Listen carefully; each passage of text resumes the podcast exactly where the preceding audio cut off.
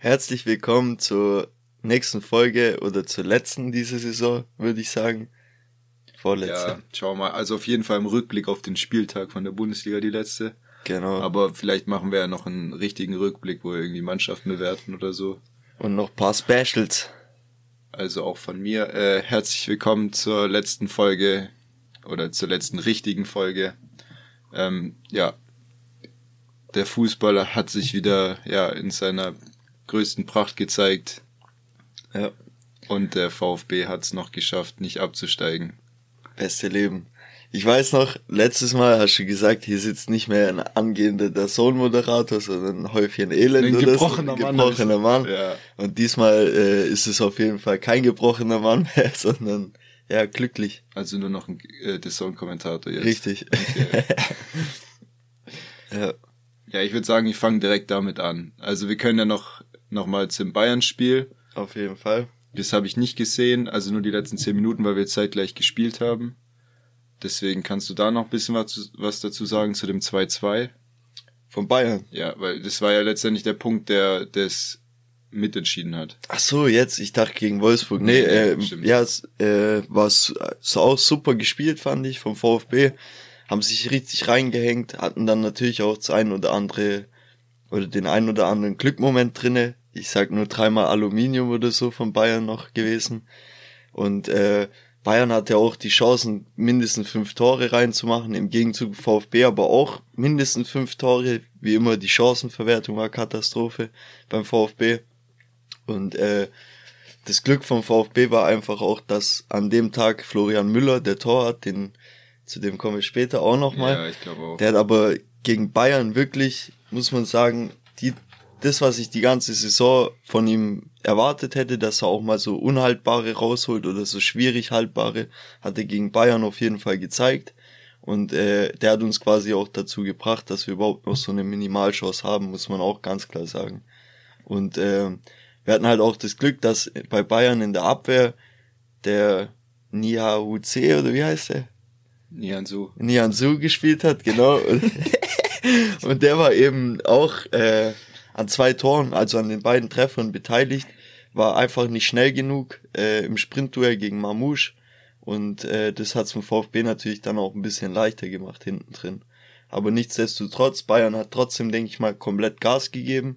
Klar, vielleicht nicht wie in einem Champions League Spiel oder so, aber man hat gesehen, die wollen auf jeden Fall die drei Punkte. Das war jetzt nicht irgendwie geschenkt, der Punkt.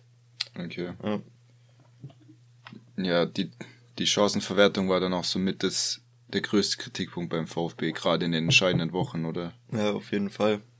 Also was die Chancen insgesamt liegen gelassen haben, das, da wären manche Mannschaften froh, die würden solche Chancen überhaupt rausspielen. Ja. Also die letzten Wochen zumindest, ja. Ja, hättest du da irgendwie die Hälfte davon verwertet, von den hundertprozentigen, dann wäre es wahrscheinlich schon früher entschieden gewesen. Richtig, dann stehst du auch nicht äh, auf dem Tabellenplatz. Ja. Na gut, dann äh, ja, lass gleich weitermachen mit dem Spiel gegen Köln. Ja.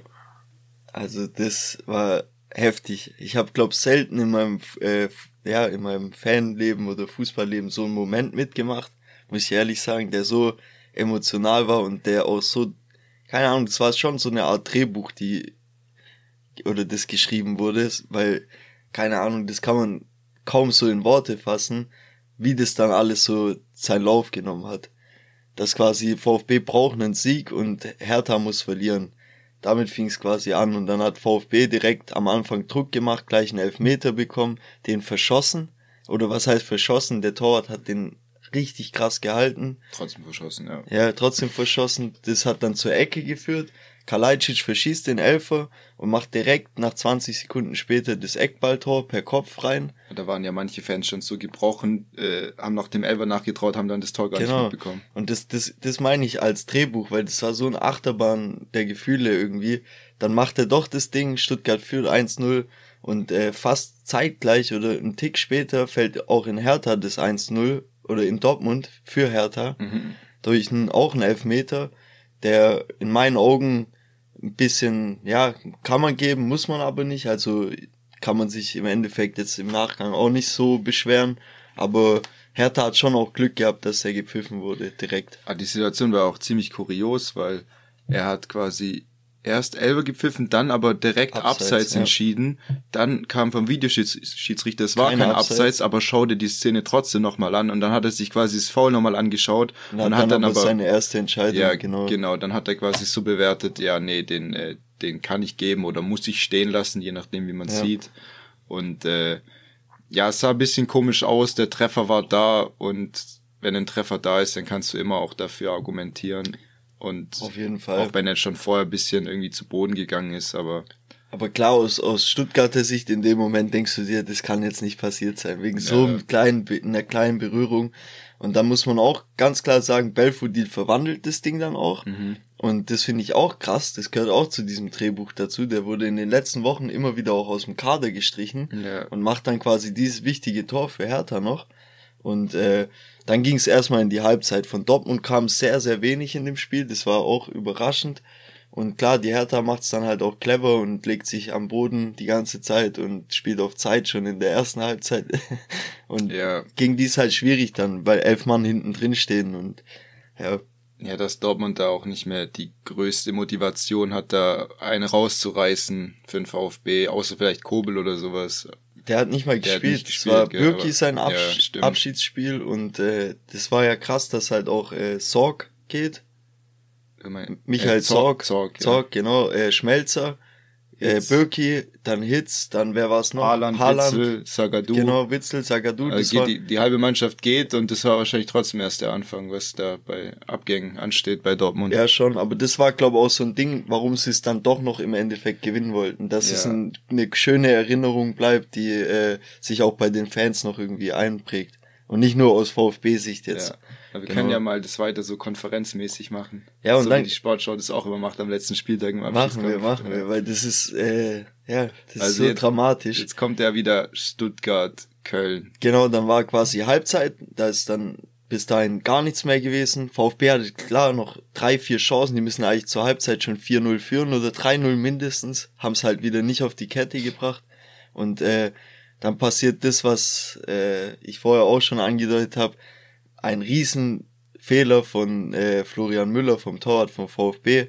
Der Ball kommt eher als Flanke von Keins rein, äh, wird nicht mehr rechtzeitig irgendwie gestoppt oder irgendwie unter Druck gesetzt, die Flanke kommt und Müller, man kann sagen, war vielleicht von der Sonne geblendet, aber das zählt nicht, weil als Bundesliga-Torwart musst du so ein Ding einfach sicher haben. Ja. Der Ball kommt auf Kopfhöhe oder einen Tick höher als der Kopf und der rutscht ihm komplett durch beide Hände durch auf Modest seinen Kopf und der köpft rein. Ja. Und äh, das in so einem wichtigen Spiel, wo eigentlich wirklich da nochmal Hoffnung war und alles. Und dann steht's bei dir unentschieden und genau. dein Gegner führt sogar noch. Genau, also im die Prinzip, Hertha im Fernduell führt 1-0. Also es geht nur noch schlechter, wenn, wenn du noch hinten liegen würdest gegen Köln. Also weiter weg kannst du kaum sein vom, vom Nichtabstieg. Richtig. Oder vom, von der Relegation. Richtig. Und dann dümpelt alles so vor sich hin. Und man denkt einfach, boah Mann, wenn jetzt nicht gleich irgendwas passiert, war es das halt komplett. Und dann kam es dann wirklich auch in der 70. Minute dann äh, dazu, dass Dortmund einen Elfmeter bekommen hat, einen Handelfmeter nach einem Freistoß, wo erst äh, Askasiba den Ball an die Hand bekommt oder an den Oberarm und der leitet den weiter und Plattenhardt steht auch ungünstig und kriegt den ich dann. Ich glaube, bei Askasiba war es zu weit oben, da war es genau. noch halb die Schulter und ich glaube, das gibt ja das mit dieser Armlänge oder Ärmellänge, Ärmellänge dass ja. es dann kein Handspiel ist und noch zur Schulter gehört und das ja. war da eben der Fall. Aber Haaland hat irgendwie gleich so gestikuliert, dass da noch mehr war ja, und äh, Plattenhardt war tatsächlich dann auch noch dran. Ja, der hat, das war aber auch ungünstig, weil der Ball halt abgefälscht war und er so ein bisschen hinter einem vorkam, aber der Arm ging trotzdem so raus. Und äh, ja, das hat er aber auch nicht gleich gesehen, gab dann auch Videoschiedsrichter. Ja, und genau, gab der, Videoschiri und dann, dann kam es auch gesetzt, ja. Und Haaland verwandelt das Ding. Und äh, da kann ich nur sagen, aus meiner Sicht, ich habe es hier angeguckt äh, am Fernsehen mit äh, ein paar Leuten, also mit meinem Vater, ein Arbeitskollege und so weiter. Äh, der Nachbar war da, der ist Bayern-Fan. Wir haben trotzdem alle so laut geschrien nach dem 1-1 schon. Es war aber auch ein glücklicher Elfmeter, muss man sagen. Ich glaube, Haaland wollte den unbedingt verwandeln bei seinem Abschlussspiel. Und äh, hat der Torwart hat seinen Fuß noch dran, Ball geht dann trotzdem noch rein. Also besser kann man es nicht machen, in dem Fall, für VfB sich. Ja. Also ich bin komplett durchgedreht. weil dann war die Hoffnung wieder da. Genau, dann steht es zweimal 1-1 und genau. Dortmund kannst es immer zutrauen und der VfB hat es dann letztendlich in der eigenen Hand da noch, noch mal das Ganze spannend ja. zu machen. Und dann war 70. Min Minute schon und beim VfB ging wieder auch viele Chancen, aber nichts wirklich äh, hundertprozentiges dann. Dann äh, denkst du dir, oh Mann, irgendwas muss noch passieren. Und dann ging es schon in die 80. Minute, immer noch nichts jeder ist schon so am Zittern und sagt schon, nee, das wird heute nichts mehr und man hat trotzdem noch einen Funken Hoffnung. Vor allem Dortmund hat wieder ein bisschen so vor sich hingedrückt. Genau, die spielen hinten rum ja. auf Ballbesitz und Hertha reicht der Punkt, deswegen haben die auch nicht wirklich groß was dagegen gehabt, dass das so abläuft, das Spiel. Ja. Und dann kam Gott sei Dank noch äh, Mukuku, ich kann den auch. Ja, Mukoku. Mukoku, ja, ja genau. Schon, spricht schon richtig aus. Und äh, kriegt einen wunderschönen Pass zugespielt äh, in die Gasse quasi. Von Bellingham. Genau, von Bellingham. Und macht das Ding wunderschön rein aus einem ganz spitzen Winkel am Pfosten. Und in dem Moment Eskalation. Da habe ich sogar kurz, da habe ich Tor geschrien, weil ich habe am Anfang habe ich Konferenz geschaut und dann so zweite Hälfte, so ab der 50. oder so, habe ich quasi beide Einzelspiele auf zwei Bildschirmen geschaut, dass ich halt nicht gespoilert werde, weil wenn ich auf der einen Konferenz schaue und auf der anderen Einzelspiel, ja. dann ist die Konferenz immer schneller, schneller als ja. das Einzelspiel. Das hat mich auch bei Bayern richtig genervt, weil äh, so konnte ich das irgendwie nicht, nicht gescheit ja. anschauen, ja. Und mit zwei Einzelspielen ging's dann, weil es dann halt, weil du dann halt nicht gespoilert wirst. Aber also du hättest in der Situation einfach nur das ging nur, weil du noch so einen hungrigen 17-Jährigen, der sich beweisen will, der nicht viel Spielzeit hatte, der viel verletzt war und der halt in der in der A-Jugend von äh, von Dortmund, der der hat da alles auseinandergenommen, hat glaube ich über 47 Tore in 40 Spielen oder sowas um den Dreh rum geschossen und der ist eigentlich auch relativ gut reingestartet, hat ich glaube jetzt so um die 30 Bundesliga-Einsätze, hat jetzt schon fünf Tore, wird halt überwiegend nur eingewechselt, hat glaube ich in seinem vierten Spiel gegen Union sein erstes Tor gemacht und das war halt der, der noch hungrig war in dem Moment und das glaube ich sein schwacher Fuß, der linke. Mhm. Aber der, der ist so beidfüßig und den dann mit dem Laufweg dann in, in die rechte untere Ecke so reinzuzimmern, also mhm. das ist schon. War man Innenpfosten und rein und ja. das, also krass. Dramatischer geht's eigentlich gar nicht. Echt so. Auf jeden Fall, dann hast du gemerkt, dass auch äh, in Stuttgart im Stadion, also erstmal bei mir zu Hause, ich bin durchgedreht, ich habe mhm. geschrien, aber du hast auch gemerkt, die im Stadion äh, Misslintat und die ganze Ersatzbank gefühlt waren eigentlich auch die ganze Zeit nur am Handy. So gar gefühlt. das eigene Spiel geschaut. Ja, das schon, aber immer wieder halt ein Ticker oder mit Signal oder weißt mit Klingelton. Mhm.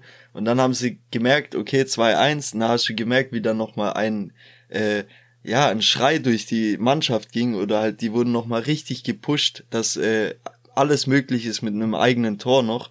Die Fans haben natürlich auch direkt mitbekommen über die Tafel und dann ging die Stimmung auch komplett ab. Also vom Fernseher aus sah es halt aus, wie wenn auch die Kirche und Haupttribüne aufgestanden sind und äh, komplett mitgehüpft sind bei 1893. Das ist natürlich dann auch nochmal eine krasse Stimmung. Mhm. Also die auch die Mannschaft nach vorne peitscht in dem Moment. Und äh, dann hast du aber nur noch fünf Minuten auf dem Tacho und denkst dir, scheiße, reicht es noch? Und äh, dann nimmt alles so seinen Lauf. Und dann kommt es zum äh, zu einer großen Chance noch vom VfB 2-3. Die eine führt zu einer Ecke und wieder per Eckball kommt die Flanke rein. Und äh, was dann passiert ist, ist einfach krass. Also das kann ich auch heute noch nicht wirklich so realisieren, wie das, wie das dann abging. Im Stadion, wie alle eskaliert sind, aber auch zu Hause. Also ich muss sagen, der Ball wird verlängert von Ito und Endo mit purem Wille, der hat auch schon zwei, dreihundertprozentige liegen lassen, dass genau der Kapitän, der Endo das Ding macht, ist dann auch so, so ein Ding für sich, so Endo gut, alles gut. Das ist äh, einfach krass. Vor allem der, wie tief der den Kopfball ja. genommen hat. Ich dachte, der geht drüber oder an die Latte. Ja. Und ich habe erst mal so ein, zwei Sekunden gebraucht, um zu realisieren, dass der doch reingegangen ist, genau unter die Latte. Mhm. Und, dann siehst du den ganzen Emotionsausbruch. Der Trainer rennt auf einmal los. Das ist halt wirklich so ein Ausbruch, wie ja. er im Bilderbuch steht. Also krass. Also sowas habe ich wirklich selten erlebt und äh, ich war schon bei der Meisterschaft 2007 dabei. Ich will das jetzt nicht gleichstellen, weil da war ich auch ein bisschen kleiner. Ich weiß nicht, wie da die Stimmung so, ob die auch, also die war bestimmt genauso oder noch noch besser. Aber bei der Meisterschaftsfeier in der zweiten Liga und so, war es eben halt nicht so eine Spannung drin, so ein Drehbuch, wo du merkst, dass von jedem jetzt der Druck so abgefallen ist nach dem Tor mhm. oder diese, ja, dass diese puren Emotionen rauskamen und es war einfach mega schön. Ich muss auch sagen, ich bin im Zimmer rumgerannt, nach dem Tor, hab so laut geschrien, dass ich, äh, dass mir schwindlig wurde. Ohnmächtig geworden. Nee, fast. Mir Drei Tage später im Krankenhaus aufgewacht. Mir ist äh, schwindlig geworden tatsächlich und ich habe wirklich danach gezittert. Ich hatte Schweißausbrüche. Der Arbeitskollege von mir ist nach dem Tor aufgestanden, ist mhm. zur Tür gelaufen, hat sich hier bei uns auf die Treppe gesetzt und hat es nicht mehr mit angeguckt. Der hat frische Luft gebraucht. Er hat gesagt, er kriegt langsam Pipi in den Augen, hat er gesagt. Weißt, der wollte es nicht mehr mit angucken. Ja. Und äh, dann war es halt noch mega zittermäßig. Äh, VfB ist sehr lange auf dem Boden noch rumgelegen, hat es halt Zeitspiel gemacht. Die Kölner regen sich mega auf, ja, aber es ist halt auch wichtig. genau. Und dann schießt Mafropanos das Ding am Ende weg, wo ich auch gedacht habe, boah, bitte rempel den nicht blöd an oder irgendwas. Und der Schiri Stefan, pfeift der ab. trifft so am, tritt so am Ball vorbei, der hüpft auf und geht ihm so unten gegen die Hand oder äh, so. so das war ja schon bei ihm zwei, ja. dreimal so gegen Bochum in der 90. wo er einen umhaut im, im ja. Strafraum und ah Junge, Junge. Auf jeden Fall pfeift der Schiri ab und das war Erleichterung pur. Dann gab es einen riesen Blattsturm noch, das war auch krass. Also die Bilder zu sehen, auf jeden Fall toll. Klar, an die Hertha kann man sagen, ja, bodenlos, nein, kann, kann, ich kann man sagen. Ich find's, ich find's verdient. Ja, also über die Saison gesehen, klar, äh, so jetzt im Rückblick ist es denkbar ungünstig gelaufen man hat ja noch die Chance jetzt gegen den Hamburger SV. Das wird dann auch ein ja. richtig krasses Spiel für Magath, der da eine große Vergangenheit hat. Ähm, ja, also ich finde es verdient, weil die haben so schlecht gespielt, die haben so eine Söldnertruppe. Ja. Aber dass die allein schon jetzt noch auf der Relegation sind, hätte ich dir nicht zugetraut von Magath. Aber Bielefeld ist halt eingebrochen, hatten halt auch nicht ja. wirklich die Möglichkeiten im Kader, da, dass da wirklich mehr geht. Das stimmt. Ja, was man halt auch sagen die muss. drei Matchbälle härter. Genau. Und, und reden dann über genutzt. Wettbewerbsverzerrung von anderen Mannschaften. Was hat ja. denn Dortmund in der Hinrunde gemacht? Haben auch gegen die verloren. Schon. Und nach dem Spiel Hertha gegen Stuttgart war eigentlich Stuttgart so am Boden und so gebrochen nach dem Spiel, tabellarisch und punktetechnisch. also da kann man nicht von irgendwie Wettbewerbsverzerrung oder irgendwas schwätzen. Die hätten ihre eigenen Matchbälle einfach machen müssen. Genau. Und jetzt haben sie ja immer noch einen Matchball oder noch eine Chance in der Liga zu bleiben über zwei Spiele. Ja, und also in der Geschichte von, von der Relegation, ich weiß jetzt nicht, wie hoch da die Chance ist, aber da hat sie ja schon meistens der Bundesligist durchgesetzt. Meistens. Ich glaube, das gibt's jetzt wieder so seit gut zehn Jahren oder so. Mhm. Ich glaube, wir haben zwei, dreimal, dass der Zweitligist sich durchgesetzt hat und der Rest hat immer der Bundesligist gewonnen. Ja. Brauchst gar nicht so krumm gucken. Ja, es ist halt scheiße, Union. ja, nee, auf jeden Fall war ich so erleichtert, dass wir nicht diese Zitterpartien in der Relegation nehmen müssen. Und äh, ich bin dann auch durch, durch die Wohnung gerannt, schreiend natürlich, hat danach auch fast keine Stimme mehr. Hast dich dann angehört wie Tirode, oder? So, nicht ganz so krass, aber ähnlich auf jeden Fall. Die, die Höhe war gleich ungefähr. ja. Und dann bin ich noch äh, so Stürmer-Style-mäßig auf den Knien entlang gerutscht, aber da war halt Teppichboden und da habe ich mir das komplette Knie aufgeratscht. aber das ja, war's mir wert. Immer in dem noch Moment, besser als auf dem Parkett. In dem Moment, ja, da spürst du keinen Schmerz. Es ist einfach Wahnsinn. ハハハ Genau, dann haben wir das Total. durch. Ja, ich habe noch gesehen so Bilder, dass die, die haben das halbe Stadion abgebaut. Ja. Also jetzt allgemein, der Platzsturm ist ja in Mode wie noch nie. Ja. Du feierst Platzsturm, wenn du die Meisterschaft holst. Du feierst Platzsturm, wenn du nicht absteigst. Du feierst Platzsturm, wenn du Siebter wirst und das Spiel verloren hast, ja. aber trotzdem in die Conference League kommst. Also das fand ich je, halt auch. Ja. Jeder macht gerade Platzsturm. Äh, bei Schalke jetzt sogar zweimal. Einmal, als sie den Aufstieg sicher gehabt haben, dann gegen Nürnberg, als sie die Meisterschaft noch äh, voll klar gemacht haben. Da können wir später noch drüber reden. äh, und äh, ja, jetzt weiß ich gerade gar nicht mehr. Ach so, ja, ich habe auf jeden Fall viele am Rasen mitgenommen. Mhm. Die die Vereine haben ja auch immer Bilder gepostet, wie der Rasen danach aussieht. Das ja, das wächst schon nach. Und da liegen noch so viele Becher rum. Und manche, so ich weiß nicht, manche haben einfach das Tor auseinandergebaut. Ich weiß nicht, haben die die Flex mit ins Stadion genommen und dann erstmal so eine Maske aufgesetzt, dass die keine Funken abkriegen und dann so das, das Tor auseinandergebaut. Ich habe äh, Bilder gesehen, dass da halt viele drauf saßen und dann ja. ist es richtig geknickt. Wahrscheinlich ist es irgendwann gebrochen an der Stelle, wo. Ja, so gebrochen wie du vor drei Wochen noch. So aber, genau, in ja. der Richtung war das dann. aber dann sind die einfach so mit dem Ding in einer Selbstverständlichkeit äh, durch Stuttgart gelaufen und ich habe auch gesehen, gesehen immer diese diese Tafeln, die hinter dem Interview äh, die waren stehen, auch genau, wo die ganzen Sponsoren drauf sind. Die rollen die dann so ja. auf, auf dem Parkplatz. Mal, du gehst in die S-Bahn und da steht da einer mit ja, dem Tor. Oder? Stell dir vor, du müsstest dann eigentlich da so ein Interview durchführen ja. von irgendeinem so Besoffenen, der den Abstieg, äh, den Nichtabstieg feiert und da mit so einem Bier steht. Geil. Also das fand ich schon, äh, ja. Ich kenne das selber, weil ich bei der Meisterschaft habe ich auch so einen, so einen fetzen Rasen durch die halbe S-Bahn getragen und dann ja, war die S-Bahn voll. Hast du den heute noch? Nee, leider nicht mehr. Aber ich habe ihn eingepflanzt, habe ihn dann auch eingezäunt mit Zahnstochern und habe ihn wirklich nach der Nachtschicht war das die einzige Pflanze, die ich immer gegossen habe. Morgens ja. um sechs. Und dann hat meine Mom immer aus dem Fenster geguckt oder hat morgens durch Zufall mal gesehen, was ja. ich mache. Hat gedacht, der hat ja voll einen am, am Zaun, hey, aber komplett. Ja, ganz, ganz komischer Fetisch. Jetzt ist er leider weg, natürlich.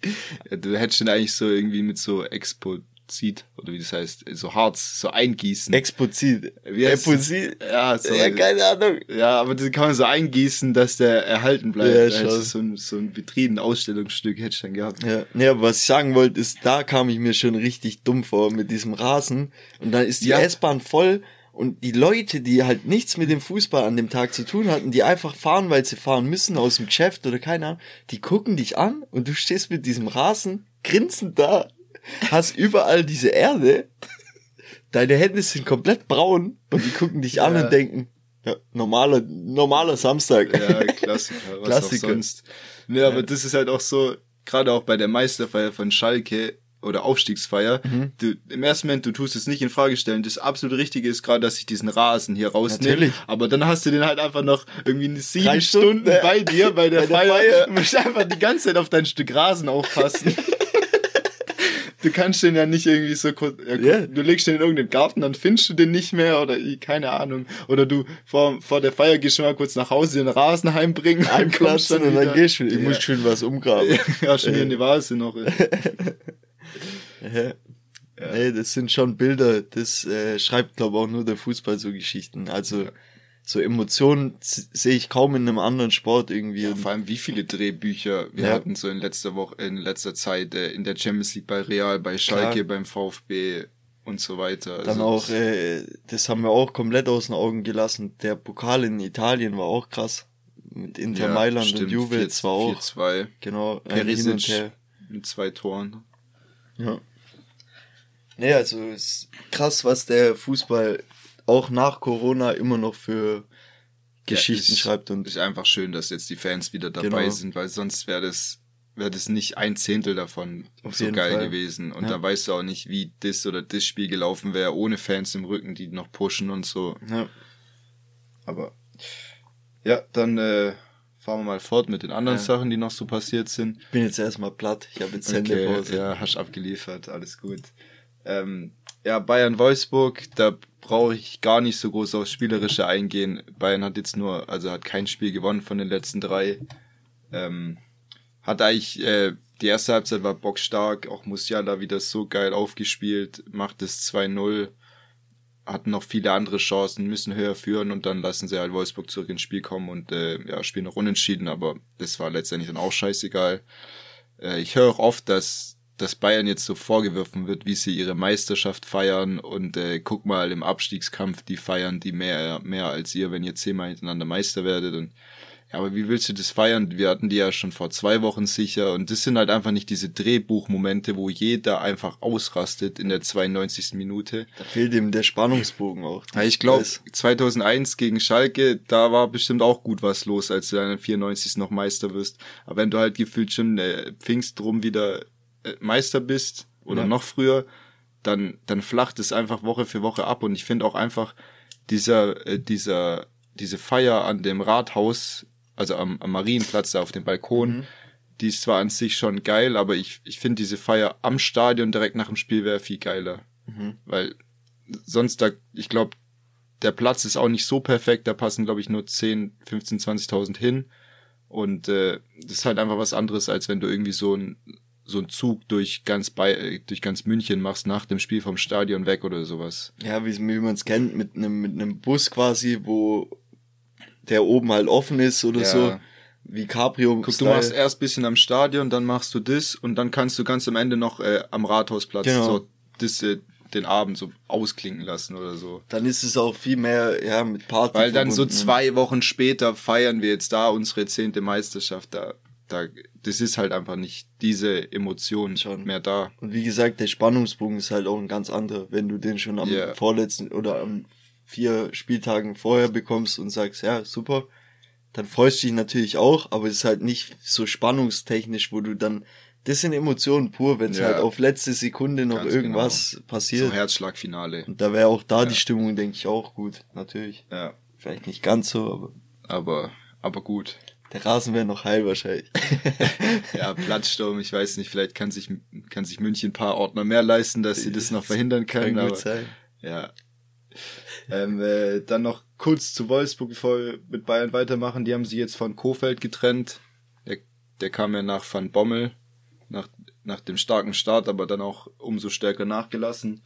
Äh, die sind anscheinend auch an Reis interessiert, also an dem Trainer von Bochum.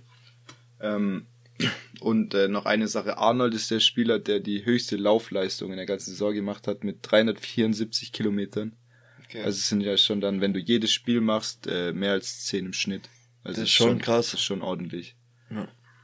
Äh, eine Sache, die ich, also wo ich mir richtig an den Kopf gefasst habe, ist, dass einfach Süle gar nicht mitreisen wollte. Also erst hätte man ihn nicht mitgenommen, dann hat sich Sabitzer verletzt, dann hat man ihn gefragt, ob er, ob er doch noch mit will, hat er gesagt, nee, er nicht. Und äh, das war derjenige, der vor paar Wochen noch gesagt hat, dass er bis zum letzten Spiel alles geben wird für den Verein, der von Wertschätzung gesprochen hat, aber dann die gleiche Wertschätzung dem Verein nicht gegenüberbringt und äh, ja, der verdient auch so pro Spiel ungefähr 170.000 Euro und dann, äh, also das finde ich halt eine absolute Frechheit. Und jetzt rückblickend auch, wie er sich gegen Mainz präsentiert hat und so, also bin ich schon relativ froh, dass dass der nächste Jahr nicht mehr bei uns spielt, auch wenn du dann vielleicht äh, einen neuen Innenverteidiger brauchst, weil du einfach ja, Nianzu noch nicht so weit ist mit seinen 19. Aber ja, Süle hat mich schon ziemlich aufgeregt in letzter Zeit, deswegen äh, gibt's ja keine Träne hinterher. Nianzu, bester Mann. ja, aus deiner Sicht auf jeden Fall. Ähm, einem Spieler, dem auf jeden Fall äh, ja eine Träne nachweinen wird, ist Lewandowski, der jetzt offen gesagt hat, dass er den Verein verlassen möchte. Also wurde auch von vom von Bayern so kommuniziert. Ich dachte jetzt eher, dass es wieder intern alles so, äh, keiner will sich richtig dazu äußern. Jetzt gibt's eine klare Ansage von beiden Seiten. Ähm, und also ich glaube schon, dass er, dass er den Verein wechseln wird, weil Bayern jetzt auch nie der Verein war, der auf, der auf Biegen und Brechen einen Spieler gehalten hat. Wenn das richtige Angebot natürlich kommt, also da würde ich jetzt auch mal versuchen, wirklich gut zu verhandeln und sagen, ja, okay, dann zahlt uns halt 50 Millionen. Und wenn die sagen, nein, dass du dich irgendwo in der Mitte triffst, aber nicht, dass du den dann wieder für, für 30 Millionen oder so verscherbelst, weil letztendlich will Barca ihn haben, sonst haben die ja nur Aubameyang da auf der Position. Und äh, deswegen finde ich, da sollte man schon standhaft bleiben und versuchen, noch eine gute Ablöse zu erzielen, weil dadurch sparst du dir noch das Gehalt für ein Jahr. Also dann sparst du dir schon so 70 Millionen mit der, oder kriegst du halt insgesamt äh, rein mit der Ablöse zusammen. Und äh, ja, also es werden extrem viele Namen gehandelt für die Nachfolge. Zum einen Nunez von Benfica, aber der kostet 80 Millionen, äh, bevorzugt auch eher die Premier League, also das wird nichts. Genauso denke ich, ist es bei Schick, der auch über 70 Millionen kosten würde, weil Leverkusen ihn einfach nicht abgeben will. Dann äh, haben sie jetzt anscheinend äh, Kontakt aufgenommen zu Richarlison von Everton, der auch echt eine schlechte Saison gespielt haben. Der hat aber auch noch drei Jahre Vertrag. Der wird auch so seine 50, 60 Millionen kosten. Sascha. Dann Haaland ist ja jetzt zu Man City. Also haben wir ja, glaube ich, auch noch nicht offiziell drüber gesprochen, weil das jetzt auch erst in der letzten Woche äh, ja. bekannt gegeben wurde. Ähm, 60 Millionen hat er anscheinend jetzt nur gekostet, also war die Ausstiegsklausel doch niedriger als die ganze Zeit angenommen. Man hat ja die ganze Zeit 75, 90 Millionen gedacht, je nachdem, ob die Champions League erreichen oder was auch immer. Aber waren jetzt doch nur 60 Millionen und ist jetzt krass, wenn du überlegst, dass er genauso viel gekostet hat wie Luka Jovic. Mhm. Also wenn man es in dem Licht betrachtet, das ist schon krass. Ähm, Bayern hat auch erst irgendwie in der letzten Woche so die Absage vom Spieler bekommen. Das heißt, die waren da wirklich bis zur letzten Minute noch mit dran und haben versucht, äh, den zu verpflichten oder sich die Möglichkeit offen zu halten. Ähm, was auch schon berichtet wurde, was ich krass fand, war, dass er jetzt, ähm, dass er in seinem Vertrag für Man City auch schon wieder eine Ausstiegsklausel drin hat, dass er 2024, also in zwei Jahren, dann für 150 Millionen Euro gehen darf. Und äh, das, vielleicht denkt er schon wieder an, an Real, wenn die dann Benzema ersetzen und dann ihn dafür verpflichten oder weiß der Geier, aber das ist, glaube ich, das, was die Dortmund-Fans auch, äh, was denen eben auf den Sack ging in den letzten zweieinhalb Jahren, dass der war kaum da, wurde noch nicht mal vorgestellt und schon heißt es, wohin geht er danach, für wie viel, in welche Liga und so weiter. Der soll erst mal kicken. Und jetzt wurde er eben bei City noch nicht mal vorgestellt und es geht schon genauso weiter und deswegen kann ich auch die Dortmunder verstehen, dass sich jetzt nicht alles äh, medial um Haaland dreht im Verein und jetzt eben das auf mehrere Schultern gepackt wird mit den Neuzugängen und so da hat auch Hoeneß äh, einen Spruch rausgehauen und zwar wurde er nach Adjemi, Schlotterbeck und so nach den Neuzugängen Süle allgemein gefragt. Da hat er gesagt, ja, den zweiten Platz haben sie jetzt sicher. das finde ich einfach so geil, dass der, ja, dass der manchmal einfach seine Sprüche raushaut, äh, die nicht so politisch korrekt sind, aber das kann er jetzt umso mehr, weil er kein richtiges offizielles Amt mehr inne hat beim, bei Bayern. Mhm. Und äh, auch richtig krass zu dem Adiemi-Deal ist, dass einfach Unterhaching in Regionalligist, also vierte Liga, sieben Millionen davon bekommt. Ja, da gibt's ja oft solche, solche Dinger, dass der, der Ex-Verein oder da, wo er herkommt, noch ja. Geld damit verdient. VfB hat auch profitiert von Werner damals. Mhm. Oder? Nee, jetzt, jetzt habe ich gerade was falsch also gesagt. Doch, Leip von Werner, also ja. von Leipzig nach äh, Chelsea, Chelsea haben ja. wir auch noch ein paar Millionen dafür bekommen. Das ist schon krass. Aber Unterhaching tut es auf jeden Fall gut. Ja, vierte Liga, also da kannst du deinen Verein ja, was die Infrastruktur angeht, nochmal auf ein neues Level bringen, auch dir den ein oder anderen Risikotransfer vielleicht erlauben, um dann aufzusteigen. Oder Rasenheizung. Ja. Irgend also, sowas, die ja, Richtung. aber das ist auch gefährlich beim Platzsturm. Da ja. kann auch viel kaputt gehen. Ja. nee, äh, stimmt es, dass, oder Kalajdzic habe ich auch gedacht. Ja, auf den wäre ich jetzt auch gleich noch gekommen. Also, zu Haaland noch, der, geil, der hat, glaube ich, nach dem Spiel noch irgendwie, war der mit Trainingsanzug einfach in Dortmund im Club feiern, hat so Barkeeper gemacht und so, sind so ein paar Videos aufgetaucht, das fand ich auch witzig. Also da ist die Tür zu, dann gibt's noch Aller, oder, wie ja. spricht man aus? Aller. der ist ja Franzose. Ja, Aller. Von, der, von Ajax, der sich jetzt auch in der Champions League extrem bewiesen hat diese Saison. Der wird aber auch als Haaland-Nachfolger gehandelt. Und ich denke mal, der wird auch so seine 35, 40 Millionen kosten, weil Ajax, glaube ich, auch so um den 23, 25 Millionen mhm. für den gezahlt hat, als der von West Ham kam. Ähm, ja, da, bei dem wäre ich mir jetzt nicht so sicher, ob er ja genau der richtige ist, aber ich glaube nach Dortmund, äh, nach äh, Lewandowski brauchst du eher wieder so ein Tandem, so ein Duo im Sturm. Früher war es immer so Gomez, Mandzukic oder oder andere. Jetzt hat halt Lewandowski 98 Prozent der Minuten gespielt und da hast du im Prinzip nur einen, äh, einen Choupo-Moting hinten dran gebraucht, der mit seiner Rolle zufrieden war, aber jetzt musst du es wieder auf mehrere Schultern verteilen, weil wenn der eine mal nicht performt, brauchst du den Leistungsdruck vom anderen, dem du dann die Chance gibst, oder du brauchst zwei verschiedene Spielertypen, einen echten Neuner und vielleicht wieder so eine falsche Neun oder sowas. Und das konnte halt Lewandowski alles, ja, ja, es hatte der alles im Komplettpaket. Deswegen hast du das einfach jetzt acht Jahre lang nicht gebraucht und hast auch mal einen Zugisch abgegeben, als Lewandowski gekommen ist. Flauwitsch wäre halt krass, aber der ist halt jetzt ja, schon... Der ist bei Juve, hm. das Ding ist auch durch. Dann wird noch Nkunku gehandelt, der kostet aber auch 80 Millionen plus. Ähm, Leipzig will ihn nicht verkaufen. Anscheinend äh, soll jetzt die Verlängerung ziemlich gut aussehen, mhm. weil jetzt die Champions League Quali eben, ja, weil sie es geschafft haben mhm. und äh, weil er dann auch eine Ausstiegsklausel in den Verein kriegt, dass er, glaube ich, nächstes Jahr dann für 60, 65 Millionen rumgehen darf. Also da wäre dann Bayern auch wieder im Gespräch, weil das wäre auch eine richtig gute Chance. Weil Kunko wurde jetzt auch äh, Spieler des, der Saison ja, in der Bundesliga aber auch gewählt. Zu Recht. Dieses Jahr krasse Leistung auf jeden Fall. Ja, finde ich auch. Also absolut verdient. Klar, Lewandowski auch wieder 35 ja, Tore geschossen. Aber du bist es bei ihm gewohnt, aber Nkunku ist halt das wollte noch, noch wichtiger sagen. für Leipzig als Lewandowski für Bayern genau. in der Saison gewesen. Und das, das wollte ich noch sagen. Deswegen glaube ich, dass Lewandowski auch langsam einen Wechsel will. Das war jetzt ja schon ein paar Jahre im Gespräch hin und wieder. Aber der hat es, glaube ich, einfach auch mit diesem Ballon d'Or und so ein Scheiß. Ja. Ballon Krieg, ja. Ballon d'Or kriegst du halt bei Bayern, hat er es jetzt noch nie irgendwie hinbekommen, das zu bekommen, obwohl er die Saison seines Lebens gespielt hat, und wo jeder gesagt hat, da hat's er verdient gehabt. Und jetzt siehst du zum Beispiel Benzema, jetzt ohne die Leistung zu schmälern, aber der wird dieses Jahr 100% bekommen. Ja, aber dieses Jahr ist in die Konkurrenz gar nicht da Messi liefert nicht ab, Ronaldo ist gut, aber ja. nicht auf dem Level. Und Benzema hat halt einfach in der Champions League gerade in der K.O.-Phase alles zerschossen, ja, auch, in, auch, auch, in der La Liga alles äh, rasiert. Und verdient, aber ich meine, sein Gedankengang wird wahrscheinlich sein, ich habe in Spanien vielleicht bisschen oder in England oder egal wo vielleicht bisschen bessere Chancen, weil die Liga eben anders ja, Ja, ja, da wird. ist die PR einfach genau. anders auf dich gerichtet. Das stimmt auch, ob er jetzt das dann mit 34, 35 rum nochmal so in Spanien abliefern kann, neues Umfeld, neue Mitspieler, ist da alles auf ihn ausgerichtet, falls er jetzt nach Barcelona gehen sollte. Aber ist auf jeden Fall spannend zu sehen, wenn Bayern noch eine gute Ablöse kriegt. Ganz ehrlich, irgendwann musst du dich von ihm Klar. trennen, weil irgendwann ob, kickt er auch nicht mehr. Ja, ganz genau. Irgendwann äh, geht halt so eine Ära zu Ende und die Ära war unglaublich gut. Man hätte vielleicht noch eine Champions League mehr gewinnen können in den acht Jahren, aber so gesehen, man ist jedes Jahr Meister geworden, man hat öfters Double geholt, man hat das Sextupel geholt.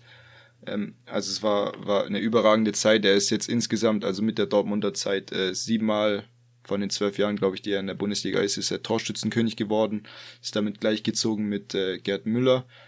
Klar, es wäre schön gewesen, äh, den All-Time-Bundesliga-Rekord an Toren äh, ihn brechen zu sehen quasi. Dafür hätte er wahrscheinlich noch zwei bis drei Jahre gebraucht, weil er, glaube ich, so bei 310 rum ist, also mhm. noch 55 Tore braucht. Also wenn er jetzt wie in den letzten zwei Jahren gespielt hätte, hätte er noch zwei Saisons gebraucht, dann hätte er ihn gehabt. Aber ja, wenn das ist jetzt auf jeden Fall kein großes Argument, äh, ihm nachzutrauern, weil irgendwann musst du ihn halt, äh, ja, wenn du ihn noch ziehen lässt, nochmal eine Ablöse kriegst, Bayern ist gerade eh immer ein bisschen schwierig mit Spieler verkaufen, wenn jetzt noch der nächste ablösefrei geht und du für so einen älteren Stürmer noch so ein, so ein Geld kriegst, dann, dann kann man da auf jeden Fall drüber nachdenken, wenn man natürlich den Ersatz äh, ja, irgendwie eingetütet bekommt. Und wie du gesagt hast, Kalajdzic ist auch im Gespräch. Die haben auch schon Verträge, äh, Gespräche aufgenommen mit dem Management von ihm. Das wäre dann wahrscheinlich dieser echte Neuner. Ich weiß halt nicht, ob er technisch da bei Bayern gut genug ist oder ob der wirklich, ob der Davis ist jetzt halt auch nicht der Sosa, der ihm mit Schnitt den Ball auf den Kopf setzt, sondern Davis ist eher der Typ, der zur Grundlinie geht, dich immer hinterläuft. Der kann auch flanken, aber nicht in der Qualität wie ein Sosa oder ein Raum.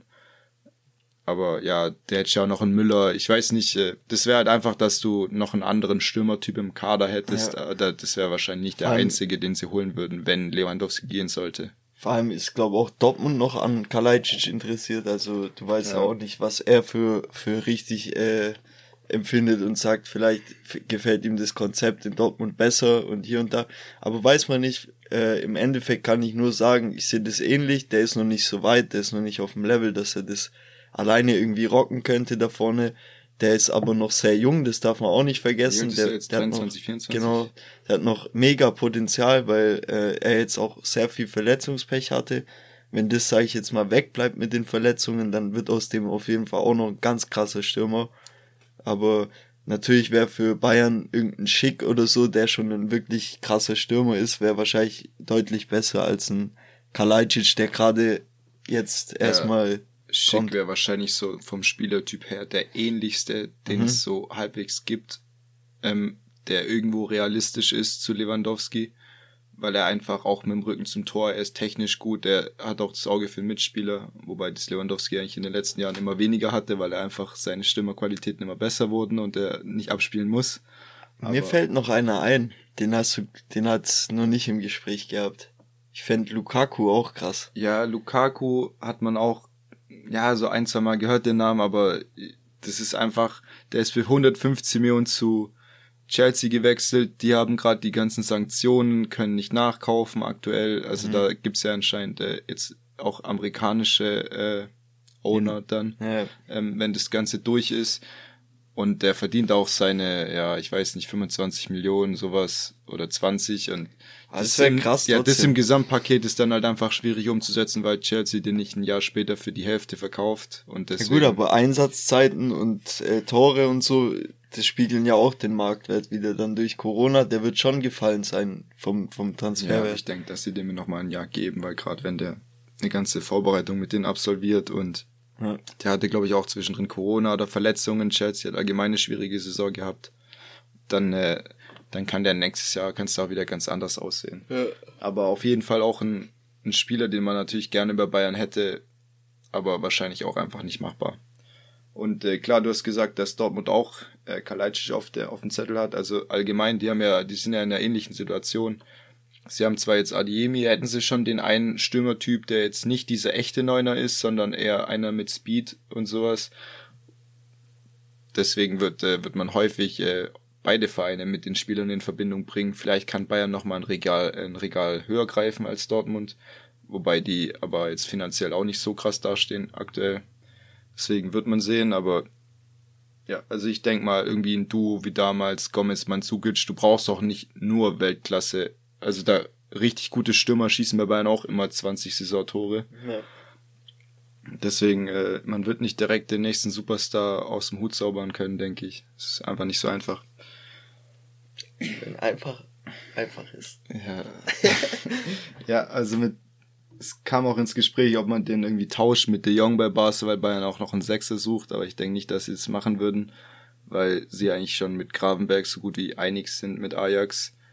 Und äh, ja, an Leiner sind sie, oder Leimer von Leipzig sind sie auch noch dran. Äh, und aktuell sogar an Dembele von, von äh, Barca, weil der auch ablösefrei ist. Und äh, Nagelsmann will noch einen mit 1 gegen 1 Qualitäten, einen starken Tripler. Aber der wäre natürlich auch nicht günstig. Der wäre dann auch so äh, in der Kategorie Command vom Gehalt her so 17 ja. Millionen rum. Aber du willst ihn halt ablösefrei kriegen und hast halt die Gefahr, dass du Gnabry verlierst und dann die Option im nächsten Sommer nicht hast, den zu holen. Aber du willst sehen, äh, ich glaube, Nagelsmann, der, der hat auch irgendwie so angedeutet, dass er erstmal ein bisschen durch Europa fliegen muss und noch ein paar Spieler mitnehmen, bevor er in, in Urlaub geht. Also gut, äh, dann auch so viel zu Bayern. Da würde ich sagen, wir gehen noch so ein bisschen über den Spieltag drüber, weil zu jedem Verein noch so ein, zwei Punkte sind, die erwähnenswert sind. Einmal Augsburg hat jetzt noch gegen Fürth gewonnen. Äh, Weinziel verlängert nicht. Du könntest dir nochmal erklären, wie das da, wie das da kommuniziert ja, wurde. Ja, das war halt krass. Er hat es auf der Pressekonferenz bekannt gegeben oder nach dem Spiel direkt quasi und äh, wurde befragt, ob es der Reuter, also der, was ist es, Sportvorstand oder der Chef quasi, ja. Ja, der. Ich denke mal so wie Kahn bei Bayern. Genau, ob der das schon mitbekommen hat und dann hat er halt von Wertschätzung geredet und gesagt, ja, er wird's ja jetzt hier erfahren nach dem Interview und das ist schon ein klares Statement. Also das gibt's eigentlich nicht. Normal tun die Vereine ja immer so das Schönreden, sagen, wir haben uns mit beidseitigem äh, Einverständnis, Einverständnis ja. geeinigt, dass wir das keinen Sinn hat oder hier und da. Das wird immer schön geredet. Und äh, er sagt halt klipp und klar, ja, er wird's ja jetzt sehen äh, nach der Pressekonferenz. Kriegst du ja auch nochmal schriftlich. Ja, genau. Ja, also das, ist schon. Das äh, zeigt ja, wie zerrüttet da das Verhältnis war zwischen den beiden. Ja. Und ja. Dann Union Berlin hat nochmal den Abschluss in der Saison gepackt gegen Bochum gewonnen. Sind jetzt noch auf den fünften Platz vorgerückt, weil Freiburg eben ja zweimal verloren hat. Oder haben sie letzte Woche, ja, gegen Union haben sie ja auch im direkten Duell verloren letzte Woche ähm, haben eine überragende Saison gespielt. Also wer hätte das gesagt vor zwei, drei Jahren, dass sie mal einfach auf dem fünften Platz stehen und auch noch hoch verdient. Ja. Die Mannschaft hat immer wieder Leistungsträger, äh, zentrale Spieler verloren, aber konnte es immer irgendwie kompensieren, haben jetzt auch den Haberer von Freiburg verpflichtet, ich glaube ablösefrei, und noch ein Danilinho, ein Innenverteidiger, ein Brasilianer, aber den kenne ich auch noch nicht. Also auf jeden Fall mega stark. Dann äh, Bielefeld hat gegen Leipzig noch ein Unentschieden geschafft und sich würdig verabschiedet. Also ich glaube, wenn Freiburg gewonnen hätte, wären die sogar oder wären die sogar oder irgendjemand hätte noch an Leipzig vorbeiziehen können, wenn ich es richtig weiß. Ja, Union. Nee, die haben ja gewonnen. Freiburg. Äh, mein Fehler. Freiburg hätte vorbeiziehen können. Aber ich glaube, nee, als es genau als es noch 1-0 für Bielefeld stand, ja, ja. da hätte noch äh, hätte Freiburg noch vorbeiziehen können mit einem Sieg. Genau so war's. Ähm, mega emotionaler Abschied von Ortega, äh, da ist jetzt auch ja, gespannt, wo er als nächstes hingeht. Da gibt's viele im Topf. Ja. Äh, VfB bräuchte einen Torwart, weil unsere ist ein bisschen Katastrophe. Ja. Okay. Der kommt. Den hätte ich jetzt auch, VfB hätte ich auch mit in den Topf geworfen, weil Schalke sucht auch einen Torwart und Union. Union hätte halt eben, ja, die, das Positive auf ihrer Seite, dass sie ihm, ja, internationales Geschäft anbieten könnten im nächsten, im nächsten Jahr mit Platz 5 und das wären in dem Fall alles drei Traditionsvereine, also das wäre auf jeden Fall äh, alles gute Optionen für den, je nachdem, wo er am Ende mehr Bock hat oder wo er mehr Gehalt geboten bekommt oder ob er halt einfach international spielen will. Und äh, bei Bielefeld ist jetzt äh, Demichelis Ex-Bayern-Innenverteidiger und aktuell Trainer von Bayern 2, ist da jetzt Top oder einer der Top-Kandidaten auf den Trainerjob nächstes Bei wem Jahr. jetzt? Bei Arminia Bielefeld. Ah, cool. Beim den kenne ich noch, der Michaelis. Ja, der war mal gut. Ja, ja ansonsten, äh, ja, Freiburg, wie ich gesagt habe, hat noch den fünften Platz verloren, hat jetzt gegen Leverkusen verloren und bei Leverkusen anscheinend wird es nicht ganz zur WM schaffen. Und, Boah, das ist ärgerlich. Und der Trainer plant erst 2023 wieder mit ihm. Das ist bitter. Dann hat Gladbach noch 5-1 gegen Hoffenheim gewonnen. Äh, ja, hinten raus bei Gladbach lief es nochmal besser. Aber auch da hat man sich jetzt aber diesmal im Einvernehmen von Hütter getrennt. Und da ist jetzt Favre der Top-Kandidat auf den Trainerjob. Äh, ja, Hoffenheim richtig desaströs, waren in der Hinrunde noch, äh, ja, Hinrundenmannschaft Platz 5, Rückrundenmannschaft Platz 13. Und dementsprechend, also die Abwehr ist einfach löchrig und brauchst gefühlt über. Außer einen guten Linksverteidiger hast du mit Raum, der Recht, äh, beim Rest musst du irgendwie noch ein bisschen aufstocken. Schon. Also man kann wirklich auch nur den äh, Union, Freiburg, auch Köln, die es in die Conference League Quali oder in die Conference geschafft haben, mhm. kann man nur gratulieren. Die haben es auch dieses Jahr wirklich verdient nach der Leistung. Auch äh, wie du sagst, nachdem wie Hoffenheim noch eingebrochen ist. Ja, genau. Also dieses Jahr finde ich passt es komplett tabellarisch hier, ja. wer, wer, wer es verdient hat, da oben reinzukommen. Die, eben die Mannschaften, wo du sonst da siehst, wie Gladbach, Wolfsburg, Hoffenheim, die haben halt einfach unter ihren Möglichkeiten gespielt. Ja. Und ich bin aber auch froh, dass wir mit Bayern, Dortmund, äh, Leverkusen, Leipzig wirklich die vier besten Vereine in der Champions League haben und hoffentlich, hoffentlich da wieder drei davon vielleicht ins Achtelfinale kommen und nicht so enttäuschend wie, wie diese Saison. Ja. Wobei wir immerhin in der Euroleague äh, gute Vertreter hatten. Und die vielleicht auch in die Champions League kommen. Ja. Ne, stimmt, eine fünfte Mannschaft noch mit, mit Frankfurt, die dann irgendwie auswärts im, nee, gegen, im Bernabeu können sie ja nicht spielen, weil die werden ja dann in den Lostopf 1 kommen. Ja. Also, ist ja auf jeden Fall krass. Ich würde ihnen dann sogar zutrauen, dass die irgendwie vielleicht so eine schwächere Gruppe, irgendwie so Lyon und ein, zwei andere Mannschaften, dass die, dass die weiterkommen. Weil die einfach diesen Kampf Europa, wenn die das da unterwegs sind, das ja. ist halt einfach ein anderer Sport dann. Frankfurt in Ekstase. Und da meine ich nicht die Drogen, aber Bahnhofsviertel. ja, wollen wir noch ein bisschen über die zweite Liga reden? Jeden Fall, machen wir. Machen ja, da war es ja auch äh, wirklich geisteskrank, das Drehbuch. Gerade der letzte Spieltag, äh, Schalke, Comeback gegen St. Pauli, sie lagen 2-0 hinten. Terodde hat eigentlich schon 300-prozentige auf dem Fuß. Äh, macht sie alle nicht, dann wird die noch ein Tor aberkannt. Das 2-0 ist durch einen Torwartfehler entstanden. Aber sie haben es dann doch noch geschafft, es zu drehen. Salazar mit dem, mit dem 3-2, den er un an die Unterlatte haut, an die Unterkante, Unterkante der Latte, so Hilfe. Yeses. Und äh, ja, dann war da auf jeden Fall auch, äh, ja, auf jeden Fall richtige Knallgasstimmung. Ja. Aber man muss sagen, für Pauli natürlich ganz ärgerlich, nach so einer Saison spielen so einen krassen Fußball, sind oben mit dabei, haben dann neun Corona-Fälle in der Mannschaft, kriegen es dann trotzdem hin, 2 zu 0 zu führen in Schalke und man denkt, boah, die haben vielleicht echt noch eine Chance durch die drei Punkte. Und klar, das Spiel war noch nicht vorbei, Schalke macht's dann auch krass. Äh, daheim nehmen die Stimmung nochmal mit. Und ja, aber für Pauli ist schon ärgerlich, gerade in der Endphase dann noch so äh, Dämpfer zu bekommen durch Corona und ja, durch. Haben jetzt nur ein Spiel gewonnen von den letzten fünf und das war jetzt das letzte. Und äh, ja, da hätten sie einfach besser spielen müssen, abliefern Klar, mit den Corona-Fällen kam auch noch dazu, aber ich glaube, das hat jetzt nur die letzten zwei Spiele getroffen, davon haben sie eins gewonnen. Und äh, ja, dann gegen Nürnberg, im, also im letzten Spiel jetzt an dem Wochenende, haben sie 2-1 gewonnen, Schalke. Mhm. Hast du das Tor von Salazar gesehen aus 58 Metern? Nee, habe ich nicht gesehen. Der hat einfach äh, von der Mittel, also hinter der Mittellinie abgezogen und der Ball ist nicht mehr auf den Boden aufgekommen. Also der ist quasi in der Luft ins Tor.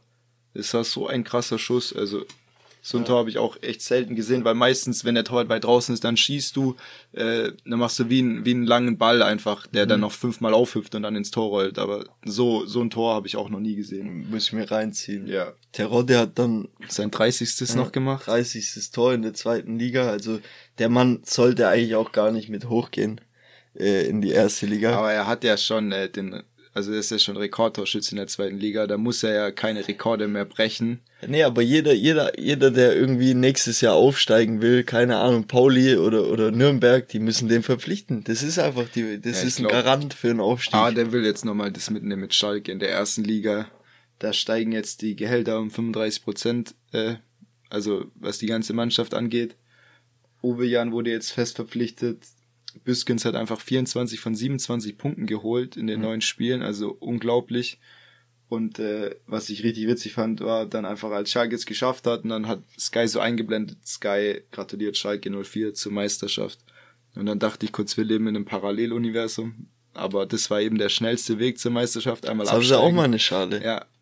Ja, so, so eine Radkappe. Eine Radkappe, aber es kennt man auch als Schale auslegen. ja. Ja, auf jeden Fall. Gerade der Endsport von der zweiten Liga Total. auch mega unterhaltsam. Ich habe es eigentlich so drei Viertel der Saison überhaupt nicht verfolgt. Also mal Ergebnis, mal Tabelle angeguckt, aber jetzt habe ich auch wirklich Spiele geschaut. Und äh, gerade hinten raus Hamburg extrem abgeliefert. Wir haben ja vor ein paar Wochen mal gesagt, ja, wer denken wir schafft's? Und ich glaube, ich habe gesagt, Schalke, Bremen und Hamburg Religer. Und ja, in dem Fall hatte ich Glück. Mhm. Und äh, ja, Hamburg, die immer Vierter wurden in den letzten Jahren, äh, haben jetzt auch nochmal die Chance. Ähm, ja, aber es war am letzten Spieltag trotzdem sehr, sehr knapp, weil äh, Bremen hat geführt, war da somit äh, klarer Zweiter.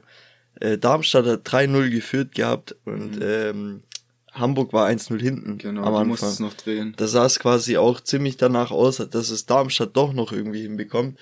Die, für die ist es natürlich jetzt auch mega ärgerlich. Die waren da kurzzeitig auch auf dem Platz von der Religa und äh, haben auch, sag ich mal, das unberechenbarste äh, Sturmduo oder Sturmtrio da vorne. Das wäre, glaube für Hertha auf jeden Fall auch richtig schwer geworden, weil die unberechenbar sind, Darmstadt. Mhm. Und äh, Hamburg konnte aber, ist dieses Jahr seit, ich weiß gar nicht, vier, fünf Jahren das erste Mal nervenstark geblieben. Mhm.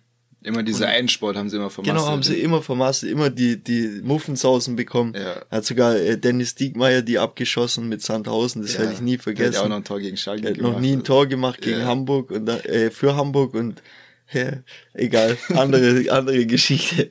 Auf jeden Fall haben die es jetzt auch mal verdient, in die Religa zu kommen. Und jetzt bin ich gespannt, ob sie diesmal wieder Muffensausen bekommen äh, bei so wichtigen Spielen oder ob sie diesmal wirklich kühl bleiben und äh, auch der Trainer natürlich mit VfB-Vergangenheit. Wen würdest du dir lieber in der ersten Liga wünschen, Hamburg oder Hertha? Boah, das ist jetzt eine miese Frage, weil äh, wenn wir auch einen Hertha-Zuhörer ja, ich, den verlieren wir hoffentlich nicht. Den verlieren wir jetzt hoffentlich nicht. Aber, aber ich sag's dir ehrlich, ich würde schon lieber, glaub, Hamburg wieder oben sehen. Da muss ich mich leider anschließen. Aber Hamburg war so dieser Chaos-Club, die haben sich jetzt so bisschen erholt über die letzten Jahre, auch wenn da noch nicht alles rund läuft.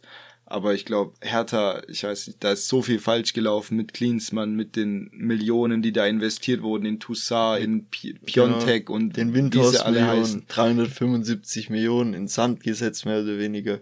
Äh, dann Taifun Korkut geholt, als Retter Bobic geholt. Ja, mit und ach, also das ist alles so ein Konstrukt. Man will finde ich eigentlich ein fähiger Typ, aber da das war jetzt erstmal nichts im ersten Ja, er muss auch immer vermitteln zwischen Windhorst und zwischen anderen Leuten, die irgendwas mitzusprechen haben. Und das ist einfach, ich weiß nicht, man würde gerne die Fassade irgendwie bröckeln sehen. So geht's mir zumindest. Also, klar ist, VfB hat auch keine grandiose Saison gespielt, aber ich denke, das unterschreiben viele Leute, das ist dann wieder die Unterschrift, mhm. dass es VfB dieses Jahr zum Beispiel auch mehr verdient hat, oben zu bleiben. Von der Spiel, genau, von der Spielart. Aber am Ende hättest du ja auch nichts davon kaufen können. Nee, natürlich. Wenn du, wenn du nicht noch dieses Glück erzwungen hättest, dass du schön Fußball spielst. Dann genau. merkst du einfach im Abstiegskampf, da geht's mehr darum, als nur schön Chancen rauszuspielen. Schon, aber auch das, das ganze Umfeld war quasi viel ruhiger. Du hast kaum Shitstorm mitgekriegt, du hast kaum irgendwelche krassen Dinge mitbekommen. Am ja. Rande. Die Fans waren immer es gab kaum Pfiffe auch im Stadion und es war eigentlich schon so eine ho homogene Masse, ein sag ich mal. Ein homogener Haufen. Ja. ja.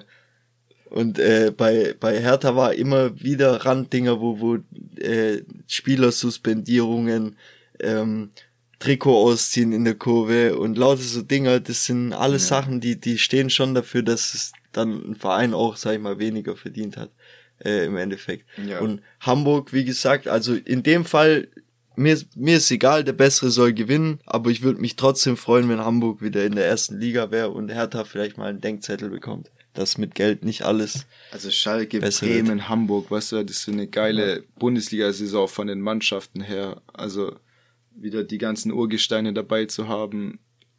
Äh, übertrieben gute Fans. Klar, Hertha hat auch gute Fans. Aber da müssten sie jetzt halt mal in den sauren Apfel beißen und äh, ja sich auch wieder über die zweite Liga ein bisschen äh, ja so den den Virus abstoßen, dass sich der Wirt erholen kann. Also reden wir noch ein bisschen über über die internationalen Ligen. Hast du Serie A verfolgt? Ja. Also mehr oder weniger. Ich habe nicht alles gesehen, aber für mich war es irgendwie schon klar. Die letzten Spiele waren halt, sag ich mal, immer gleich das, also Juve hatte ja eh keine Titelchance mehr und ja. Aber Milan, da ist noch ein Spieltag, oder? Ein Spieltag ist noch. Milan hat jetzt gewonnen 2-0. Einmal hat wieder Leao getroffen, der richtig gut aufspielt in den letzten Wochen und Hernandez hat einfach als Linksverteidiger hinten den Ball bekommen und hat einfach alle ausgedribbelt genau. und das Ding dann selber reingemacht. Bei Inter ist ja auch dieses Katastrophentor passiert. Ja, genau, mit Radu, der irgendwie, ich weiß nicht mehr, war das der Verteidiger oder der Torwart? Der Torwart. Ja, das war so eine Flo Müller Aktion. Ja. Junge, Junge. Genau, und äh, sie müssen aber im Prinzip das letzte Spiel gewinnen, weil unentschieden äh, würde nicht reichen, wenn Milan gewinnt, äh, Inter gewinnt, weil sie einfach ein besseres Torverhältnis mhm. haben, also Inter. Und äh, Delikt soll da jetzt von der Verlängerung stehen bei Juve, weil Chiellini auch geht. Der wird wahrscheinlich in, in die MLS gehen und da nochmal eher eine Erfahrung machen. Und äh, nochmal wahrscheinlich mehr Geld verdienen, ja. Wie jeder Spieler bei einer Vertragsverlängerung gefühlt. Ja, Premier League war auch wieder krass. Arsenal hat gegen Newcastle verloren, ist damit jetzt auf den fünften Platz zurückgefallen. Mhm. Ähm, und ja, so, somit wären sie raus aus der Champions League. Äh, Tottenham hat sie überholt. Was richtig krass ist bei Newcastle, die haben nächste Saison anscheinend so, also wurde geleakt, so Trikots wie Saudi-Arabien. Also auch mit diesem Weiß mhm. und dann halt mit diesen grünen Akzenten so am Wappen und an den Ärmeln und so. Und äh, die also dieses Staatsfonds vom, von Saudi-Arabien, die konnten Newcastle nur kaufen, weil sie ihn glaubhaft machen konnten, dass der Club dann nicht unter Kontrolle des Staates steht. Krass. Und in der Folgesaison, das erste, was die machen, ist gefühlt das Nationaltrikot des, ja, von Saudi-Arabien äh, einfach einzubringen. Ja. ja, genau, zu Newcastle. Ich glaube, das wäre dann nicht das, das Heimtrikot, irgendwie das dritte Trikot, das Auswärtstrikot, ich weiß es nicht. Aber das ist auf jeden Fall ziemlich, ziemlich krasse ja. Geschichte. Ja, Liverpool hat noch den FA Cup gewonnen, wieder im Elfmeterschießen wie im Carabao Cup schon gegen Chelsea. Hat es schon zwei Titel wieder diese Saison ähm, und haben noch die Chance, Meister zu werden, weil Man City gepatzt hat, äh, nur 2-2 gespielt hat gegen West Ham mhm. und sogar 2-0 hinten lagen. Und ja, ja. Jetzt, wenn, äh, jetzt müsste Man City halt nochmal patzen und unentschieden spielen, dann wäre Liverpool ein Punkt vor ihnen. Ja. Und äh, sie können ja auch Champions noch die Champions League gewinnen, also extrem gute Saison. Und da haben echt nur, ja, Was nur ein Quäntchen gefehlt, dass sie in der Liga die auch gewinnen. Also ich denke, dass Man City es trotzdem macht gegen Aston Villa im letzten Spiel. Was ich gelesen habe, dass einfach Liverpool dann am Ende der Saison 68 Spiele hatte. Und das ist halt schon auch krass für Spieler ja. und für das komplette Umfeld. Du musst überlegen, da sind ja Verletzungen sag ich mal, viel mehr vorprogrammiert, wenn du immer wieder quasi, weil du bist ja irgendwann überlastet auch von, von, da gibt's dann kleine Muskelfaserrisse oder irgendwas, das ist schon Und krass. Also. Genau, weil Liverpool hat wirklich die maximale Anzahl an möglichen ja. Spielen auch gemacht, weil sie in jedem Pokalwettbewerb ins Finale gekommen sind. Champions League spielen sie es noch. Meisterschaft spielst du sowieso alle Spiele logischerweise. Aber es ist wirklich krass. Und dann am 28. Jahr ist, ist ja das Finale. Und dann ich glaube, am 2. Juni oder sowas ist dann schon wieder irgendwie Nations League oder sowas. Die haben jetzt, also die Bundesligaspieler erstmal irgendwie zwei Wochen Urlaub und müssen dann zur Nationalmannschaft. Ich weiß nicht, ob die dann nochmal Urlaub haben und dann in die Vorbereitung schon wieder gehen. Und dann müssen die da irgendwie eine Hinrunde durchquetschen, um dann in ja, Ende November die, die WM zu spielen. Also es ist wirklich, es wird immer heftiger. Immer heftiger. Kohle, Kohle, Kohle. Ja. Aber das Ding ist, wann fängt die Bundesliga wieder an? Ungefähr. Ja, ich glaube August rum, ja, oder? Es muss ja dann Anfang August sein. Ja, ja, ja. ja ich denke schon. Ja, und äh, Man City hat jetzt zum zehnjährigen Jubiläum von dem Meisterschaftstor von Aguero haben die so eine äh, Statue quasi ähm, dann eröffnet, oder wie man das sagt. Und äh, die sieht einfach mehr aus wie Toni Kroos als wie Aguero. und der hat dann auch so äh, bei einem Tweet, das hat sich so dazu geäußert, das einfach, dass danke, sie, ja, danke, dass ihr mich ehrt dafür, dass, dass wir euch aus der Champions League geschossen haben. Also das hat er nicht gesagt. Ja, aber er hat sich gedacht. ja. Ja, und äh, Aston Villa hat sich jetzt Coutinho dauerhaft geholt mhm. für 20 Millionen und äh, mit 50 Prozent Weiterverkaufsklausel.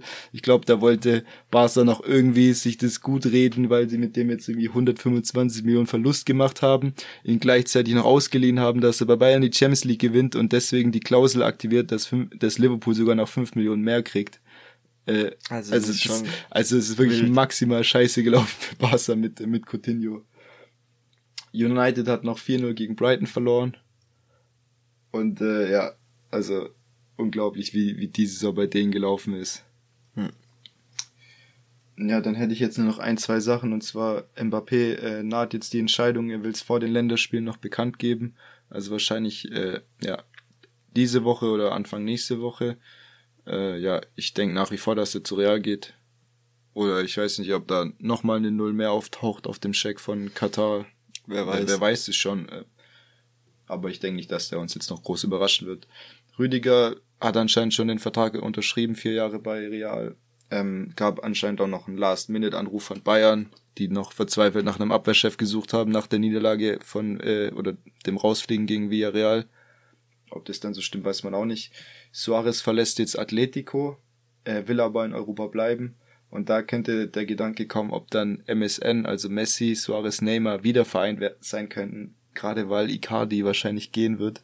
Mhm. Dann könnten die den eigentlich als Stürmer holen, müssten natürlich noch einen Topstar holen für Mbappé, aber dann wäre ja so dieses das beste, vielleicht das beste Trio aller Zeiten von 2015 wäre dann nicht mehr ganz so gut im Zustand, aber wäre wieder vereint bei PSG. Ja, bleibt abzuwarten. Ich denke nicht, dass äh, Suarez dahin gehen will, aber wir werden sehen. Ja, wo könnte man sich denn sonst vorstellen? VfB. Ja. Als Kalajdzic-Ersatz. nein.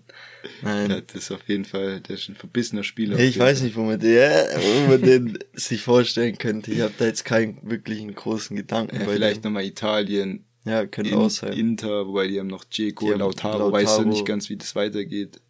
Lautaro Sanchez, spielt, ja. die haben viele. Ja.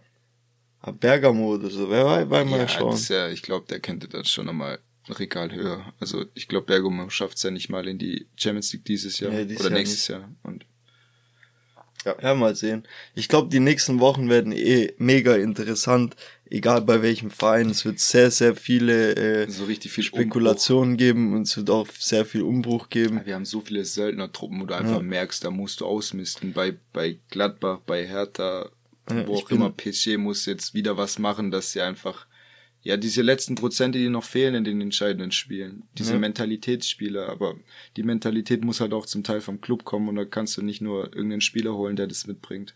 Bin auch sehr gespannt, wer seinen Haufen zusammenhalten kann also grö größtenteils zum Beispiel bei VfB wäre es jetzt schön, wenn viele bleiben würden, gerade dass man das mitnimmt, vielleicht dann aus den Fehlern lernt, die man gemacht hat, ein bisschen mehr Erfahrung noch dazu holt ja. und dann mit dieser geschworenen, wie sagt man, der eingeschworenen Truppe ja. dann in die nächste Saison startet.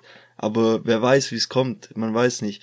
Kann sein, Kalajdzic geht, das denke ich, davon gehe ich aus. Sosa, Sosa wird gehen, denke ich.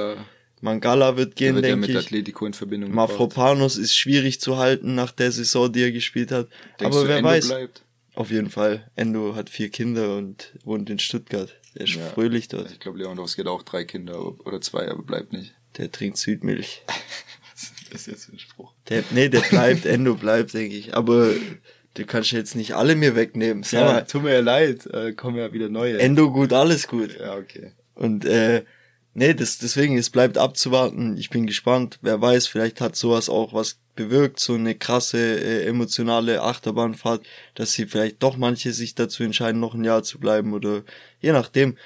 Nicht nur auf VfB-Sicht äh, gesehen, sondern es bleibt allgemein spannend. Auch Union kriegen die ihren Haufen beieinander, also können die den beieinander halten. Das mhm. ist ja mhm. auch oft so, dass genau bei den Vereinen Spieler gehen.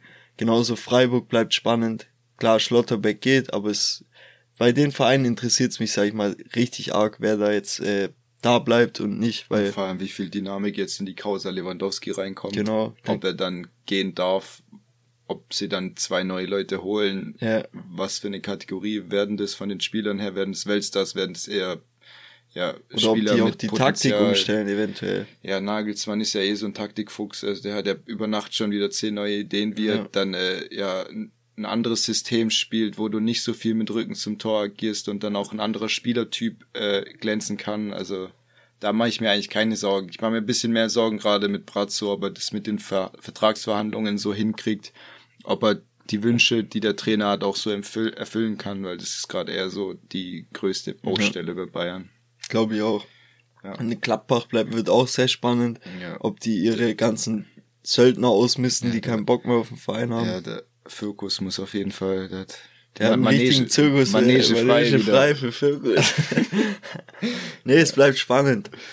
Und ähm, ja, dann wir machen auf jeden Fall uns Gedanken, was für Spe äh, Special-Folgen wir reinknallen noch, ob wir irgendwie noch eine äh, Ihr könnt auch mal auf Insta noch mal abstimmen oder oder mal reinschreiben, was ihr vielleicht Bock hättet so, äh, dass wir vielleicht die unser Top-Ranking machen von der allgemeinen ganzen Bundesliga, vielleicht von den Spielern oder auch also, von den Vereinen. Ja, wir könnten eigentlich die ganze Bundesliga durchgehen und jedem Verein so Noten geben. Genau. Also was man von so einem Verein erwartet und äh, wie sie letztendlich performt haben und dann bewerten wir das und, vielleicht und sagen von jedem vielleicht Verein einen Spieler rauspicken jeder, wo mhm. man sagt, der hat dieses Jahr dort krasses krasse Arbeit geleistet aus dem und dem Grund vielleicht oder ja irgendwie so auch cool.